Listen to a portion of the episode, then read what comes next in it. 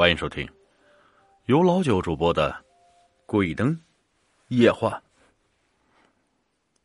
相传，在山东的一所高中，曾经发生过那么一件事当时警方没有能查出个所以然。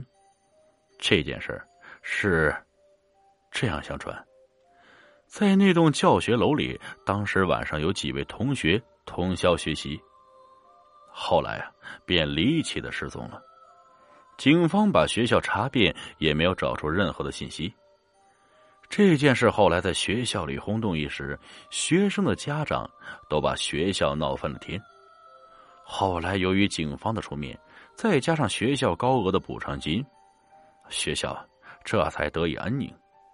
但是归根结底，没有人知道那几名同学到底去了哪儿。也没有查出这件事是因何而起。五年过后，一届又有一届的学生离开了学校，但是新来的新学生没有一个不知道这件事情。也曾有无数学生想要找出真相，但大多都是无功而返。又是一个无聊的星期六，小王正在打算如何度过这个星期六。他脑袋一激灵，想到了学校五年前发生的那件离奇的案件，便想去一查究竟。哪怕是查不出个究竟，去冒个险也比在教室无聊的学习更好啊！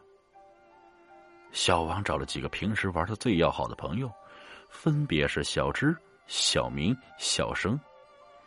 为了增加气氛，小王说：“哎，不如今天晚上十二点就在那间教室里，怎么样？”小明犹犹豫豫的说：“还是算了吧，要是出什么事，那就不好办了。”小王没好气的说：“怕什么呀？难道你连个女生都不如啊？”小明吞吞吐吐的解释：“这才才不是，谁怕呀？我不就是为了我们的安全吗？啊，去就去啊，谁怕谁呀？”就这么着，他们四个人十二点准时来到了那间教室。十二点，教室已经停电。小王他们四个人拿着手电筒，畏畏缩缩的来到教室。四个人徘徊在教室的门口，他们在犹豫着到底要不要进去。小王首先发话了：“小王说，怕什么怕呀？不就是进教室吗？难道还有能还有什么东西吗？”哎，话说，小王已经推开了门，走进了教室。这间教室由于长期被封锁，没有人进来，里面全部都是灰尘。小王推开了门，不禁连咳了好几声。这算什么教室啊？灰尘都那么大，呛死老子了！几个人纷纷进入教室之后，手电筒的灯光把教室都照亮了。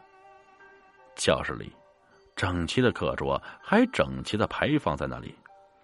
教室的黑板上还有着五年前的字迹，要不是灰尘多了一点儿，谁也看不出这是一件多年未用的教室。小王看了看手机，十二点半。小王说道：“他打开多年没有打开的窗户，一阵风被吹了进来，窗户摇摇摆摆。哈哈，这也没什么恐怖的嘛。”突然间，小明不经意的回了一下头，在他的余光里，他仿佛看到窗帘后面有个黑色的人影。嗯，小明叫了一声，他这一叫唤，引起了其他三个人的注意。怎么了？小王问道。窗，窗，窗，窗，窗，窗帘后面，呃，好像有个人影。小明结巴的说道。小王朝着小明说的方向看了过去，然后什么也没有看到。小明再看一遍，确实什么也没有。他觉得是自己看花了眼，也就没有太在意。在教室待了十分钟，小王郁闷的说道：“这也没什么嘛。”他失望的说：“既然什么也没有，那咱们就出去吧。”小明立刻说：“好，咱们赶紧走啊！”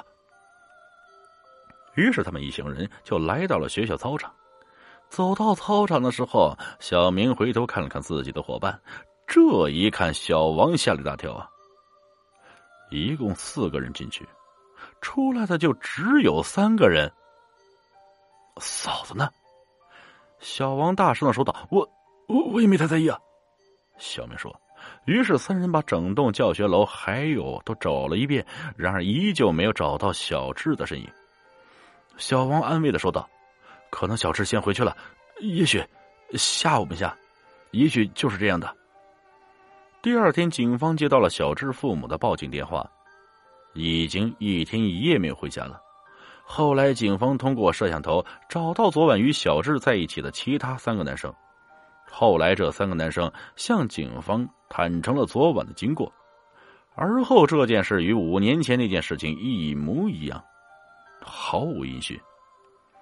事情又这样过了一年，学校决定把那间教室再彻底封死。在一个雨天的学校，清洁工在打扫那间教室的时候，由于这间教室很久没有维修，雨水顺着裂缝流了下来。墙壁上，在雨水的湿痕中，隐隐约约可以看出有几个黑色的影子。而清洁工向校方报告，校方又向警方报告。后来，警方把墙壁给掀开，映入眼帘的是六具已经发臭的尸体，当然，也包括小智的。这件事后来被校方给封锁，再后来，学校便把这间教学楼给拆了。然后再重建一遍。后来，在被拆掉那栋教学楼的地底下，发现了一具棺材。那具棺材是清朝大臣的墓地，不明真理的人们在上面建起了教学楼，打扰了墓主的笑，这便是墓主的报复。记住，千万不能乱动别人的坟墓，因为你永远不知道。下一个会发生什么？本集故事播讲完了，感谢各位听众的收听，我们下集再见。